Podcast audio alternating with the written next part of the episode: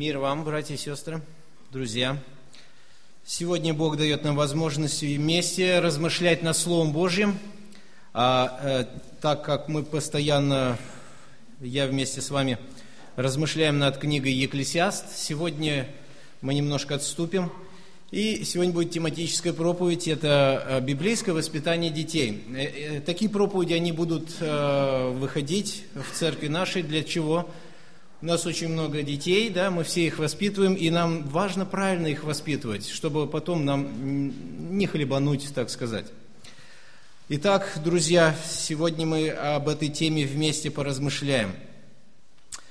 Библия учит нас, что Бог дает детей.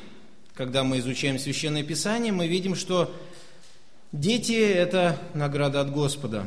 А, Он дает – Хотим мы этого, не хотим, да, вот многие там пробуют, что-то не получается.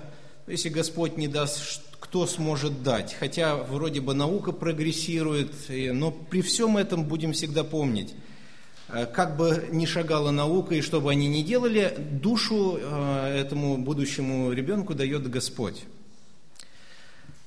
Многие просят детей, но когда получают, бывают не рады. Особенно, когда вырастают дети, и вырастают еще и вместе с ними что? Проблемы. И не рады, не рады. Проблемы становятся большими. Некоторые начинают говорить Богу, зачем ты его мне дал? А другие еще дальше идут в этом. Они говорят, забери его. Я слышал, а, беседуя с родителями, когда посещал центр наркоманов и алкоголиков, и когда беседовал с родителями, некоторые родители говорили, что я несколько раз просила Бога, чтобы Бог его забрал, чтобы его не было вообще. Представляете, какая проблема? Почему так происходит? Почему дети могут быть или радостью, или печалью? Друзья, все ответы в Священном Писании. У нас есть дети, у многих здесь сидящих есть дети – у многих уже есть внуки, и эта тема нам всем полезна. Если даже нету детей, вы хотя бы расскажете тому, у кого есть дети, вы расскажете им истину Священного Писания, что Бог говорит по этому поводу. Не что мир, мир диктует, а что Господь говорит. Итак, друзья, сегодня главная мысль вот как будет звучать. Каждый из нас должен понимать библейской, библейский подход в воспитании детей библейский подход, э, уделяя внимание вот на это слово, библейский подход, потому что подходов очень много в воспитании детей. А, но для нас самое важное, и для, и для всего мира самое важное, тот подход, который сам Бог дает, тот, который дал детей, и Он дает подход, как воспитывать этих детей. И если здесь мы идем в разрез с подходом Божьим, и думаем, что мы настолько мудры, что сами что-то можем внести, ну тогда мы будем терпеть неудачу, друзья. Итак, а, библейский подход воспитания детей. Мы сегодня об этом поразмышляем. И, во-первых, во-первых, а, Бог, Бог дает цели воспитания детей. То есть Господь ставит нам цель. Для чего воспитывать детей? Для чего их воспитывать? Он ставит цели. Ну, некоторые говорят, вот чтобы вырос, отучился, дом построил, семью завел, отжил, и там уже можно все. В землю ложиться смело. Такова ли цель? В принципе, друзья, и скот так живет же, если посмотреть. Я даже в школе, когда учился, и когда говорили, что мы все от обезьяны произошли, и что мы проживем, построим а, дни прогресса там и разные, и многое что, в следующем поколением, я всегда, будучи маленьким, думал, а мне-то что достанется? В ухитрюги, думаю, будущее поколение. На все готовые придут, а я-то что, пахал, пахал, и толку нету, что ли? И ничего не получил. И так думал, ну так, наверное, скот живет. В чем же смысл жизни? В детстве я задавал такой вопрос. Для чего же жить, не могу понять. Неужто только для будущих поколений? Вот только и все. По идее, так скот живет, друзья. Если мы хотим себя с теорией Дарвина сравнивать, Тогда мы на одной линии. Итак, друзья, Господь после сотворения человека дал заповедь плодиться и размножаться. Помните, это написано в книге Бытие, 26 глава, э, извиняюсь, 1 глава, 26 стих. «Плодитесь и размножайтесь, и наполняйте землю. С того времени постоянно до сегодняшнего дня появляются дети. Постоянно, каждый день. Сейчас где-то рождается кто-то. Вот это происходит. Но, друзья, Бог также постановил цели воспитания детей. И для нас хороший пример, очень хороший пример, э, тот, который Бог заложил в еврейском народе. Бог делал народ свой особенным, который выделял среди всех языческих народов, чтобы все язычники, взглянув на этот народ, могли сказать, слышь, это народ какой-то особенный. Хотя мы знаем, что евреи жестоковыйный народ, они распяли Иисуса Христа, но, друзья, это все по плану Божьему. Но при всем этом весь мир до сегодняшнего дня не перестает удивляться евреям. Так? Так. У кого все деньги мира? У евреев. Банки у евреев. У кого дети смышленые? У евреев, так говорят все. И все задают вопрос, почему у евреев? Что за народ такой интересный? Друзья, благословенный народ, который однажды имел великие привилегии, как мы изучаем на домашней группе, да, что евреи имели великую привилегию, у них было Слово Божье. Они вникали в Священное Писание, и многие из еврейского народа учили своих детей страху Божьему, ходить перед Богом. И для нас хорошие примеры посмотреть, как Бог наставлял свой народ через служителей. И одно из мест Священного Писания – это Псалом 77, многим известен он. Первый по восьмой текст. Сам весь Псалом учит еврейскому, еврейский народ, как учиться на ошибках прошлого. Весь Псалом, об этом идет речь.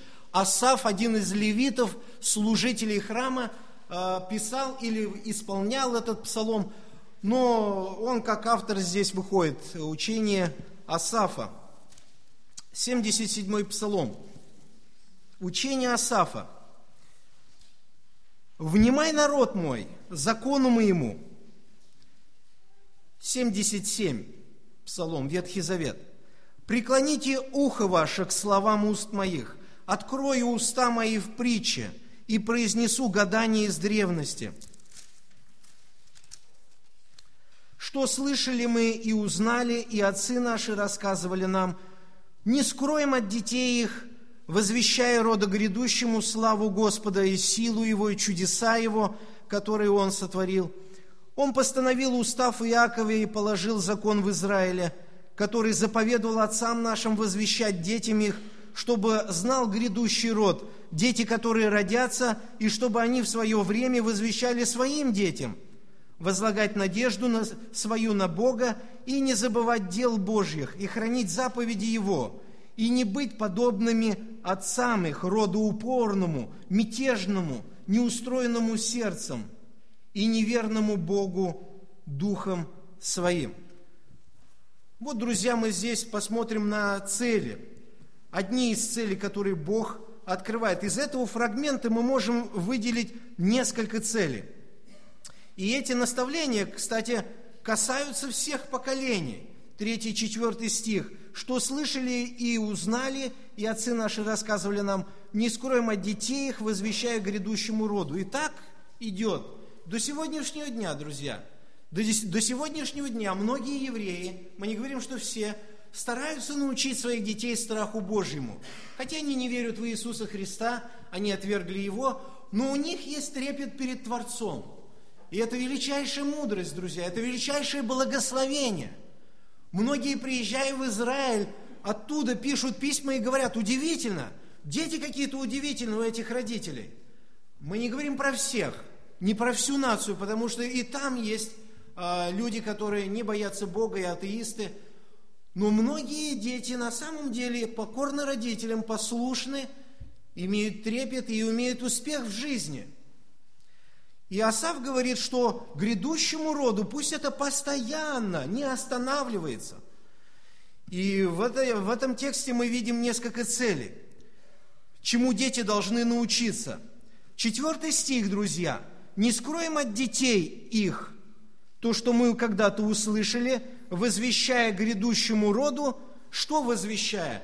Славу Бога, славу Господа. Родители должны были научить детей – то есть родители должны были открывать детям славу Бога. Что это такое слава Бога? Превосходство Творца. В чем, в чем эта личность превосход, превосходна? В чем эта личность лучше всех остальных? Это слава Божия, то есть.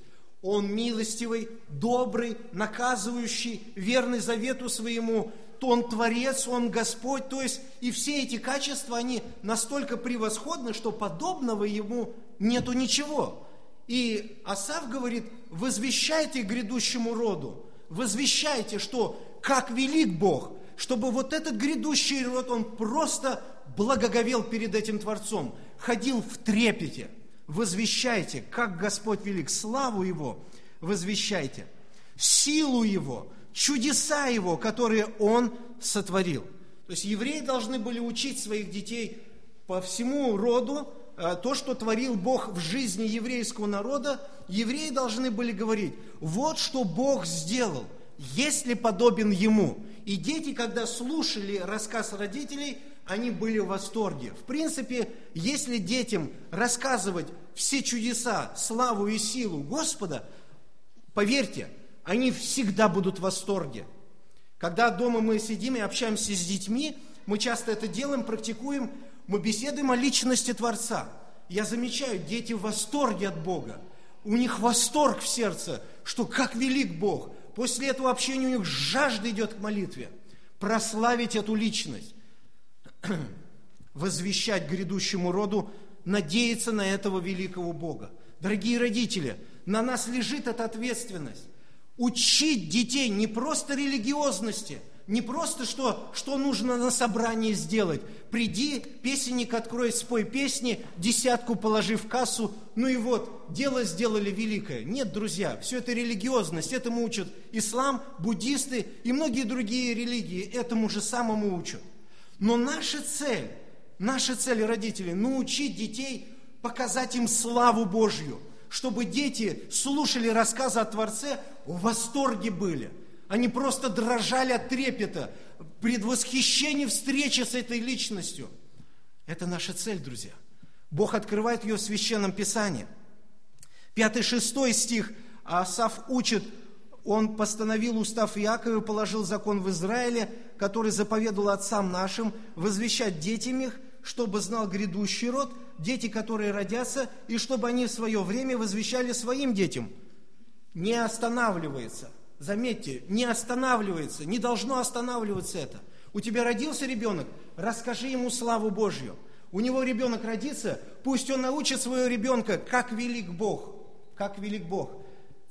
Никакая красивая церковь, никакой красивый дом молитвы на улице Калинин 91, а как велик Бог. Никакие умные баптисты, друзья, а как велик Бог. Никакие мы хорошие, а как велик Бог. Вот что нам важно детям нашим открывать. Это самое главное. Способны ли мы на это? Если мы, мы сами, родители, не видим славы Божьей, чем мы там откроем детям нашим? Ничего не откроем. Абсолютно ничего. Будьте уверены, что вы не способны будете научить детей. Способен раскрыть славу Божию только тот человек, который сам понимает ее, хотя бы чуть-чуть. Хотя бы чуть-чуть, друзья. Итак, дети должны научиться надеяться видеть славу Божью – передавать следующему роду его, его эту слову, э, славу. Э, седьмой стих учит нас возлагать надежду свою на Бога, не забывать дел Божьих и хранить заповеди Его.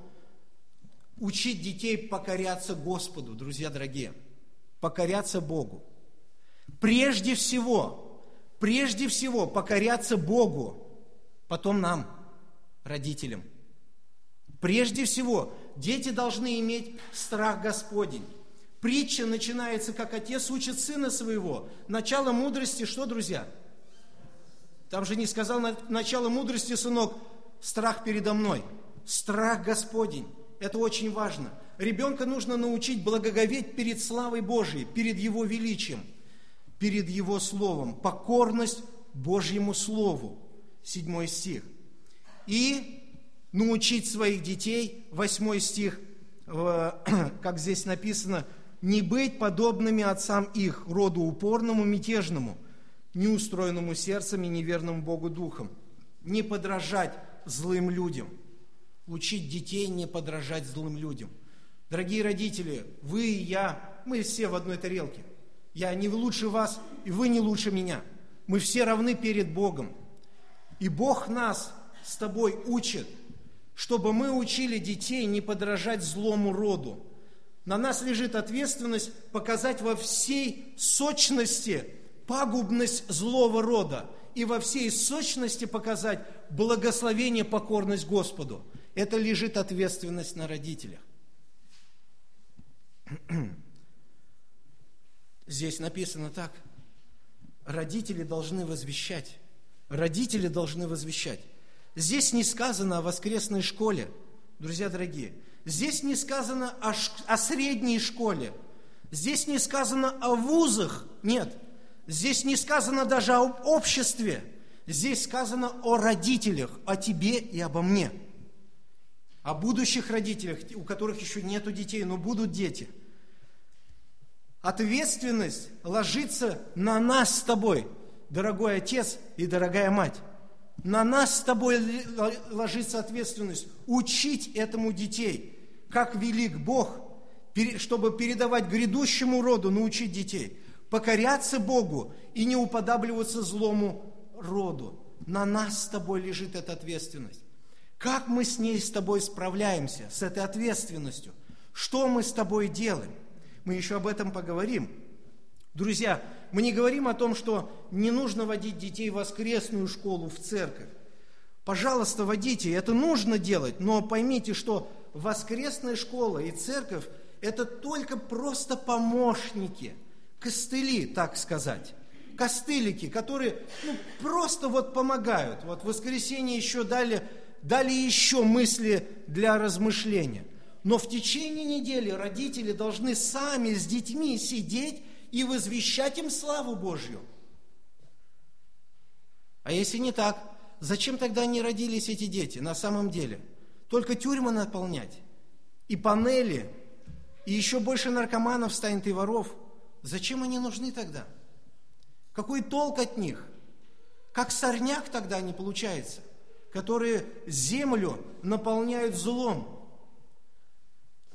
Друзья, на родителях лежит полнейшая ответственность. Еще одна из целей, друзья, какая лежит на родителях. Когда мы читаем послание Тимофею, второе послание Тимофею, 3 глава, 15 стих, Павел пишет Тимофею и говорит ему, «При том же ты с детства знаешь священные писания». Тимофею говорит, «Ты с детства знаешь священное писание» которые могут умудрить тебя во спасение верой во Христа Иисуса. Как интересно Тимофей мог знать с детства Священное Писание. Читал, наверное, сам. Когда мы читаем э, послание Тимофеем в первых главах, то там написано, что Павел говорит, он видел нелицемерную веру в бабушке Тимофея и в его матери. И он говорит, я надеюсь, что она и в тебе, это нелицемерная вера. То есть родители участвовали в воспитании детей. Еврейские родители часто участвуют в воспитании своих детей священному писанию. Они с детства учат детей своих священному писанию. Тимофей знал с детства священное писание, которые смогли его умудрить во спасение веры во Христа Иисуса. Вы представляете, какой мощный фундамент заложили родители Тимофею – мощный фундамент. Тимофей знал, как спастись. Через Ветхий Завет, будем об этом помнить. Как спастись? Верой во Христа Иисуса. На родителей, друзья, на, на тебе и на мне лежит ответственность донести евангельскую весть своим детям. К сожалению, многие родители не могут донести евангельскую весть. Не могут. Я я надеюсь и верю, что здесь, в церкви Салавата, многие уже могут донести евангельскую весть э, своим детям. Спрашивая в других церквах, э, родители, можете даже сами поспрашивать ради интереса, э, как родители рассказывают своим детям Евангелие. Вы услышите много другое, но не то, что в Библии. Родители учат, что на собрание надо ходить, обязательно надо ходить постоянно надо ходить, а подзатыльников дают там еще или еще что-нибудь. Ходи на собрание, сиди тихо. И ребенок приходит, и вот Ему сто лет это собрание не надо, сто лет вообще.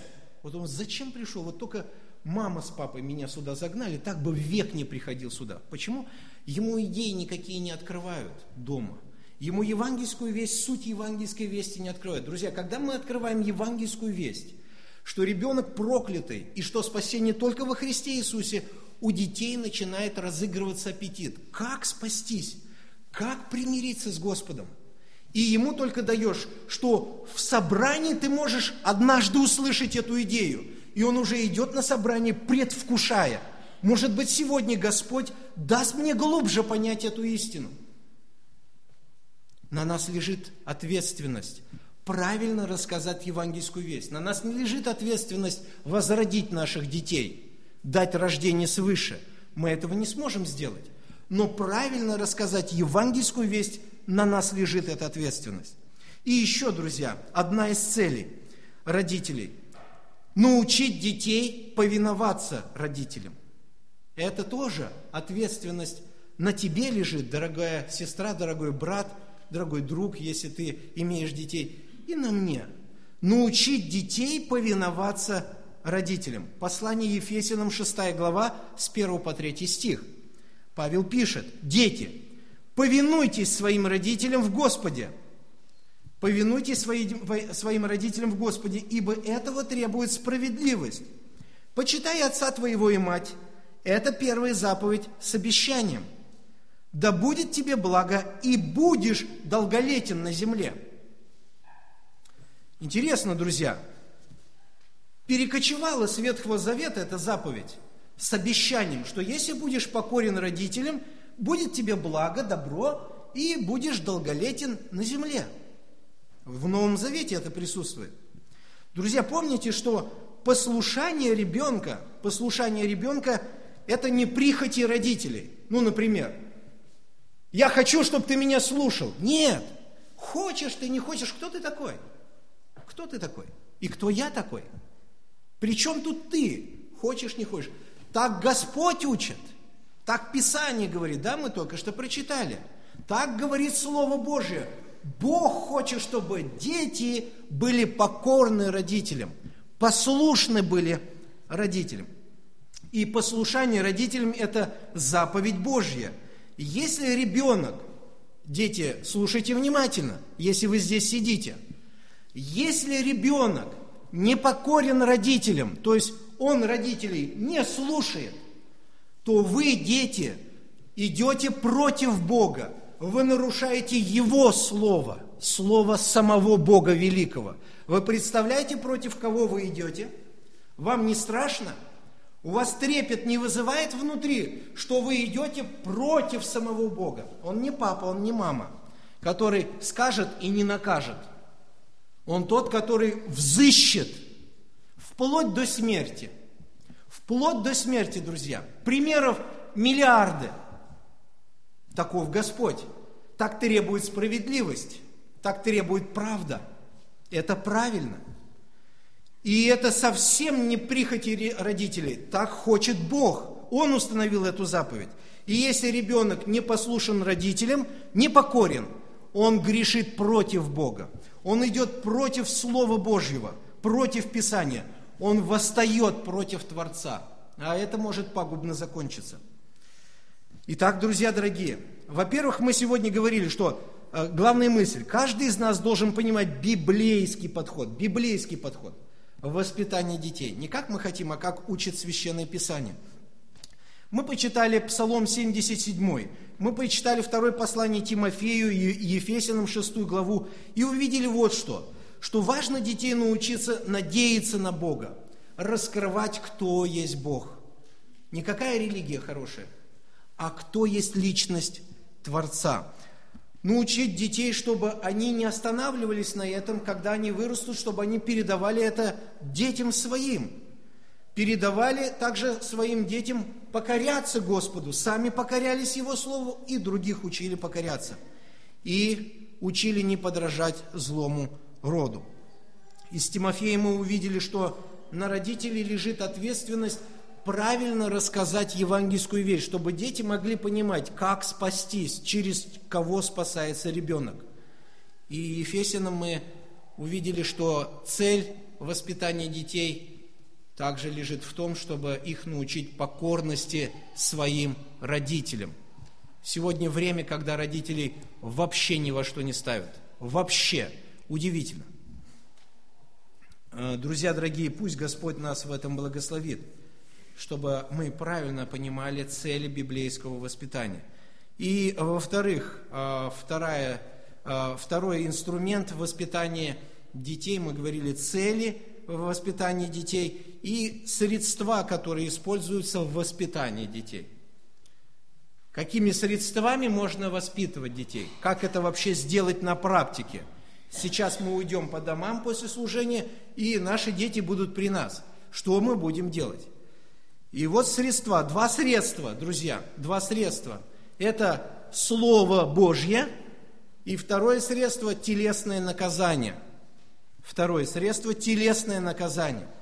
Мы говорим о библейском воспитании детей. Слово Божье, Ефесиным 6 глава, 4 стих, мы читаем. «И вы, отцы, не раздражайте детей ваших, но воспитывайте их в учении и наставлении Господнем». Воспитывайте их в учении и наставлении Господнем. То есть, родители не должны раздражать своих детей – дорогие папы, мамы, и я, на нас с вами лежит ответственность. Мы ответственны перед Словом Божьим, чтобы мы не раздражали своих детей. Что такое раздражать? Чувство острого недовольства, досада, злость. Ребенка доводить до чего-то.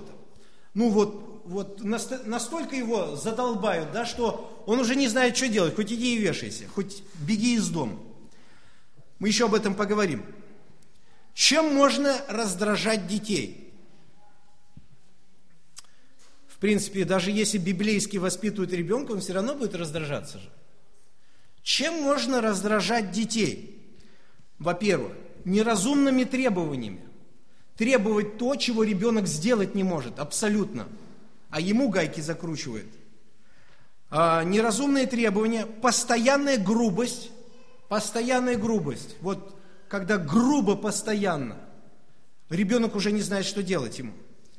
Постоянные придирки, до мелочи придираются. Как-то рассказывал один брат, как он воспитывал детей. Он воспитывал их настолько быть чистоплодными, настолько чистоплодными быть. И это передалось на его сыновей. И когда один из сыновей женился, и э, ну, жена этого сына прибегает к отцу сына и говорит, папа, я больше жить не могу с ним. Почему? Он, говорит, меня замучил уже. Чем замучил? То есть я дома уже настолько сильно убираюсь, он приходит домой, вытаскивает платочек носовой и под шифонер плинтус. Раз, он говорит, что это такое? То есть, куда дальше уже придираться, да? Ну, вымоет она эти плинтусы, он с микроскопом начнет привязываться. Друзья, также к детям можно – настолько по всякой мелочи привязываются, что они в уныние входят уже. Их стопорит просто-напросто. Не раздражать детей. И чем еще можно раздражать детей? В гневе наказывать, в гневе. Наверное, этот опыт прошли все здесь сидящие, почти. Да?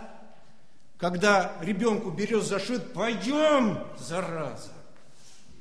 Сейчас я тебе дам. И у ребенка глаза вот такие. А если постоянно? Отец заходит домой, и дети уже фу, как тараканы. Друзья, вот этим можно раздражать детей. Священное Писание говорит, 6 глава Ефесиным, не раздражайте детей ваших, не раздражайте. Бог не учит нас, родителей, раздражать детей. Не раздражайте. Писание говорит, что следует воспитывать детей в учении наставлений Господнем, но воспитывайте их в учении наставлений Господнем.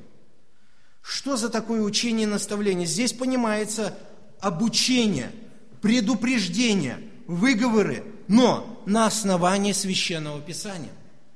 Когда я детям говорю, дети, Писание говорит вот так, Бог говорит вот так, в данный момент вы делаете то, что вы идете против Бога вы идете против Бога.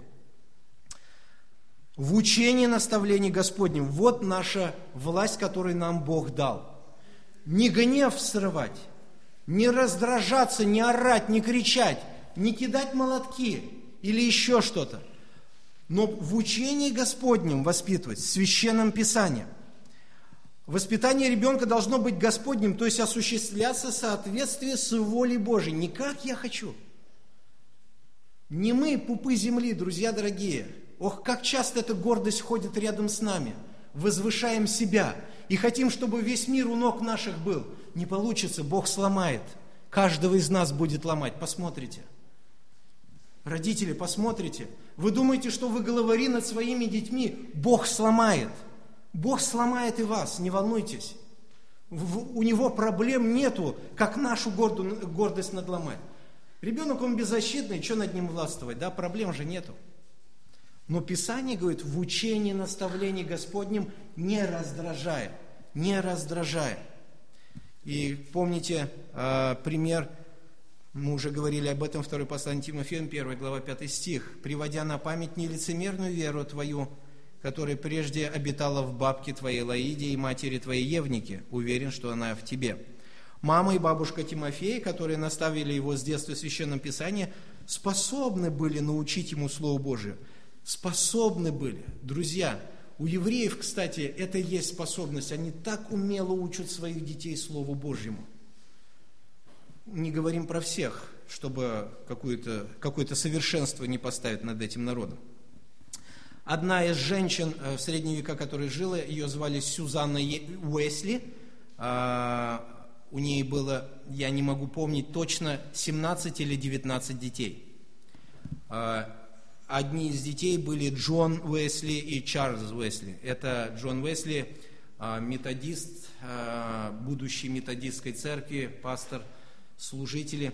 Вот что она однажды сказала – а, родители, которые пытаются сломить, слушайте внимательно, интересные слова, родители, которые пытаются сломить своенравие и свое, э, своеволие своего ребенка, то есть родители, которые пытаются сломить своенравие и своеволие ребенка, трудятся рука об руку с Богом над обновлением и спасением души дитя.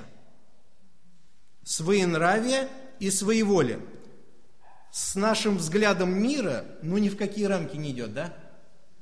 Нельзя детей травмировать. Они станут психически ненормальными, там еще что-то говорят. Дальше она говорит, те же родители, которые потакают своим детям и играют на руку дьяволу, потакают. Ребенок что-то делает, шалит, и ничего страшного, по барабану. Играют на руку дьяволу делают религию непрактичной, спасение недостижимым, прилагают все усилия к тому, чтобы обречь душу, тело своего ребенка на вечное проклятие. Вот что мы можем делать собственными руками тоже, помогать всему этому. Друзья, истина Священного Писания является основным инструментом воспитания детей. Слово Божие – это основной инструмент. Я хотел бы спросить вас, родителей, и лично себя – как часто вы вечерами дома с детьми сидите за священным писанием и раскрываете детям славу Божью? Как часто вы детям через священное писание раскрываете евангельскую истину? Мы старались с женой делать это, когда у нас дети еще вообще ничего не понимали. Старались это делать. На их уровне доносить истину Евангелия. Как часто мы это делаем, родители? Как часто священное писание у нас, у нас на руках. Бабушки дорогие, у которых есть внуки, как часто вы это делаете, когда внуки к вам домой приходят? Как часто вы им раскрываете славу Божью? Как часто вы раскрываете им красоту Творца, чтобы ребенок, слушая вас, обомлел от этой личности, как он прекрасен? Как часто вы это делаете, дорогие бабушки? Делаете ли вы это или нет? Если нет, вы воспитываете детей не библейским методом. И не думайте там получить что-то такое нормальное. Истина Священного Писания является основным инструментом воспитания детей. Но также немаловажный еще один инструмент, немаловажный. Какой? телесное наказание. Вот здесь уже разномыслие идет, очень сильное разномыслие. Наказание детей, телесное наказание детей является еще одним средством, библейским средством воспитания детей. Я хотел прочитать несколько мест из Священного Писания, из книги, притчей, когда Соломон учит своих детей. 23 глава, 13 стих и 14. Слушайте внимательно. «Не оставляй юноши без наказания, не оставляй. Если накажешь его розгою, он не умрет. Если накажешь его розгою, он не умрет. Ты накажешь его розгою и спасешь, и спасешь душу его от преисподней. Вот что говорит мудрость, друзья.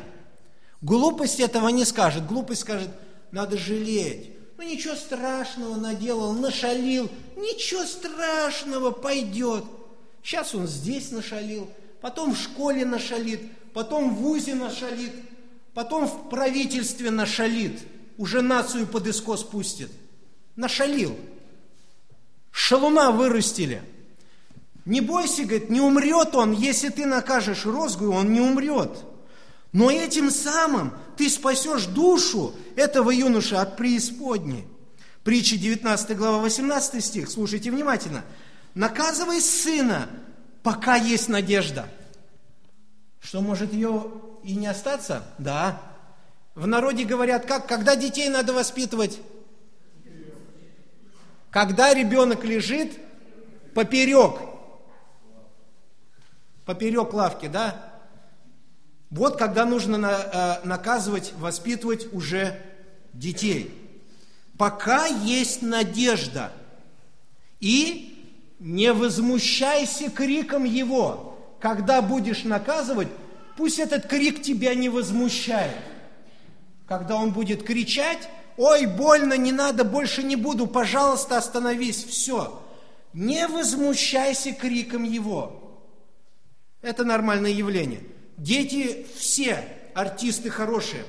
Я сам себя помню. Чем сильнее начинаешь кричать, тем больше сострадания у мамы вызывал я. Плясал там, а по идее это не очень сильно больное. И мама останавливалась. Один из служителей средневековых вот что сказал по этому тексту. Насчет того, что наказывай сына, доколе есть надежда, не возмущайся криком его. Пусть лучше он кричит от вашей розги, ваш ребенок – чем от меча правосудия, чем от тюрьмы. Пусть лучше сейчас он кричит, чем потом будет кричать в камере, когда будут бить его там или еще что-то будут делать. Еще один текст Священного Писания, притча, 13 глава, 25 стих. «Кто жалеет розги своей, жалеет, но не дает эту розгу, тот ненавидит сына своего».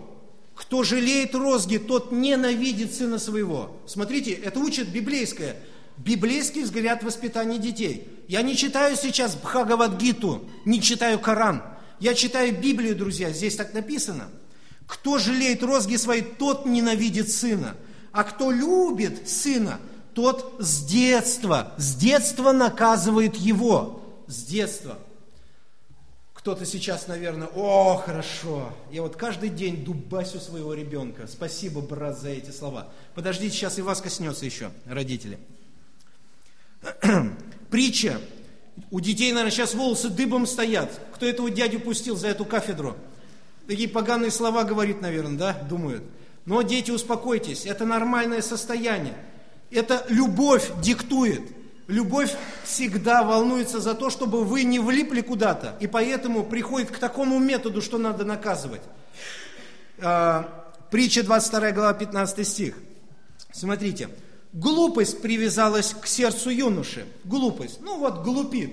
Делает вещи, которые не нужно делать. Вот делает и все. Привязалась к нему. Как же это от него отвязать, а? Психологу, может быть, отвести. А, э, здесь написано, но э, глупость привязалась к сердцу юноши, но исправительная розга может это исправить. Так у вас? Так? Удалит. Удалит. Удалит, друзья. Исправительная розга. Ну, исправительный розыск, который помогает исправить, удалит эту глупость, когда вы будете наказывать. Еще один э, средневековый служитель говорил такие слова, слушайте внимательно. Поучительно послушать старых людей. Чтобы сделать свою жизнь несчастной, родители, чтобы сделать свою жизнь несчастной, родителям достаточно пожалеть розги. Чтобы сделать свою жизнь несчастной, родителям достаточно пожалеть своей розги. Но розга может и не понадобиться. А как? Если родители станут воспитывать детей правильно, твердым решением, словом или взглядом. Когда детей нормально сразу воспитываешь, достаточно взгляда. И он на место стоит. Я, Бог меня призвал на Украине. Я там уверовал. И там на Украине в церкви первые два ряда, они были намного шире, сидели дети. Там церковь была больше. Дети без родителей, друзья, без родителей. Мне, для меня тогда это ну, неудивительно было, так как я не имел семьи и на это внимание сильно не обращал. Но когда я уверовал, я вспомнил, они же без родителей сидели. Тут родители удержать не могут, цепью связывают, он выскакивает. А там без родителей сидят. Но что удивительно, у них там хор был впереди. И, и многие родители сидели в хоре. Если ребенок что-то начинал делать, у отца так брови раз, ребенок хоп, и все. Что такое? Хватило только брови вот так, и ребенок уже все. Значит, идет правильное воспитание. Значит, авторитет в семье отец. Он не тряпка, о котором можно ноги просто вытирать. Он авторитет, и он знает, что делает. Друзья дорогие, это очень важно нам понимать, что розги может и не понадобиться, если правильно библейски начинаем сразу воспитывать детей. Теперь, родители дорогие, слушайте, вы, я в том числе, во время дисциплинирования, во время того, когда мы наказываем детей наших, должна быть правильная мотивация у нас, у родителей – правильная мотивация. Цель наказания – наставить в учении Господнем. Цель наказания – наставить в учении Господнем. То есть прежде чем наказать ребенка, нужно первое средство использовать – научить, почему я тебе сейчас буду наказывать. В чем твоя вина, что я сейчас тебя буду наказывать? Где ты идешь против Бога? И вот я, как любящий отец или мама, хочу сейчас тебе остановить. Я вижу, что глупость к тебе привязалась. Я уже тебе несколько раз наставление давала и предупреждала, если не будешь изменяться, мне придется тебя наказать. Обязательно, друзья, мотивы должны быть правильные. Наставить в учении Господнем. А, у нас, у нас а, не, не сорвать ярость и гнев. У нас, особенно у русских – я не знаю, как в других нациях, но особенно у русских. Две крайности существуют. Или безнаказанность, или садизм. Так дубасят, что полосы и все там везде, где только не остаются, переломы, вплоть до смерти. Ну, так у многих русских бывает. Я не говорю, что вы все такие, но так бывает – Часто родители срывают свой гнев и ярость на своих детях, просто срывают. Вопрос, какие родители чаще всего срывают свой гнев и ярость? Какие родители? Ну, наверное, пьянчуги какие-нибудь, наркоманы. Нет, нет, совсем не так. Чаще срывают родители те, которые недостаточно наказывают своих детей, которые требуют наказания. То есть, если ребенок требует, чтобы его наказали, а родители не наказывают его. То есть, он что-то шалит, ему говорят, перестань, накажу. Ага, ребенок так, раз, еще сделал, перестань, накажу. И вот он сто раз так может сказать. И ребенок эту идею ухватил. Он ухватил вот что – что толку, что мама с папой говорят? Они говорят, все равно ничего не сделают. По барабану. Поговорит, поговорит и перестанет. Я даже вспоминаю свое детство. Один говорил, да у меня родаки такие, что покричат, покричат и перестанут. Вот и все. И представляете, а мы же, его друзья, тоже это слушаем. Думаю, надо, своих надо тоже испытать. И я думаю, тоже своих испытаю. Но там вариант со мной не проходил этот. Хлопушка и пошла, родимая. Все. Друзья, единственное, что не доставало в моем доме, наставление в учении Господнем. Если бы еще мама наставляла в учении Господнем, это было бы вообще прекрасно. С наказанием у меня было предостаточно, хватало. И многие родители срывают свой гнев, то есть они говорят, не делай этого, не делай, ребенок делает, и ребенок уже клунадничает перед родителями, он о них ноги вытирает перед, э, за, о, о своих родителей. И что потом у родителей начинает клинить? Он берет что-то тяжелое, да, или еще, и такого жару дает ребенку, что ребенок бедный въехать не может, что произошло. И думает ребенок, или у мамы, или у папы там крыша съехала сто процентов. Что произошло? Вроде бы ничего не делал, ничего не делал, ничего не делал, не наказывал, а тут как наказал.